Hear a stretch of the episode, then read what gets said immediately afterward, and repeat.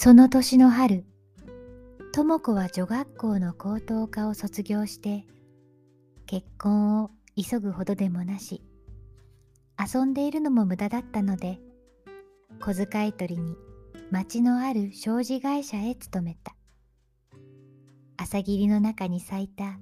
花のような姿が多くの男たちの目を引いたのは言うまでもなかった。智子はしかし賢い感慨深い生まれつきだったので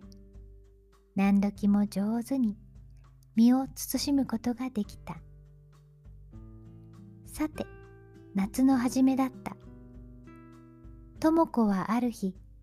事務所と同じビルディングの地下室にある食堂へ昼食を取りに降りた。そこは何時でも混んでいるので、大抵外へ出て食事をする習慣だったが、その日は仕事が忙しくて、そんな余裕がなかった。やっと隅っこの方にたった一つ空いたテーブルを見つけて、リバーのサンドイッチとコーンのシチューとをわつらえた。ところがサンドイッチを半分も食べないうちに同じテーブルに彼女と差し向かいにさらに一人の客が席を閉めた。リバーのサンドイッチとコーンのシチュー大急ぎでと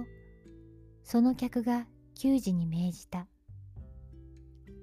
智子は顔を上げて自分とすっかり同じ品を注文する客の方を見た。青い仕事着の胸から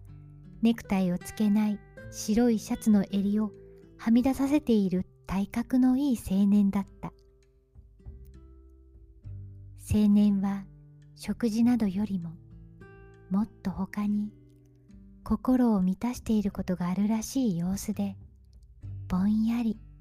娘の食べ物のお皿を眺めおろしていた。そのとぼけた大きな瞳とぶつかった時智子は少なからず狼狽した。青年の方でもにわかに鼻先へ突きつけられた美しい娘の顔に気がついてどぎまぎしながら眩しそうに横を向いた。はてと智子は考えたのである。確かにどこかで見たことのある親しい目だった。すぐにそれが死んだ父親の写真に写っている眼差しだったことを思い出した「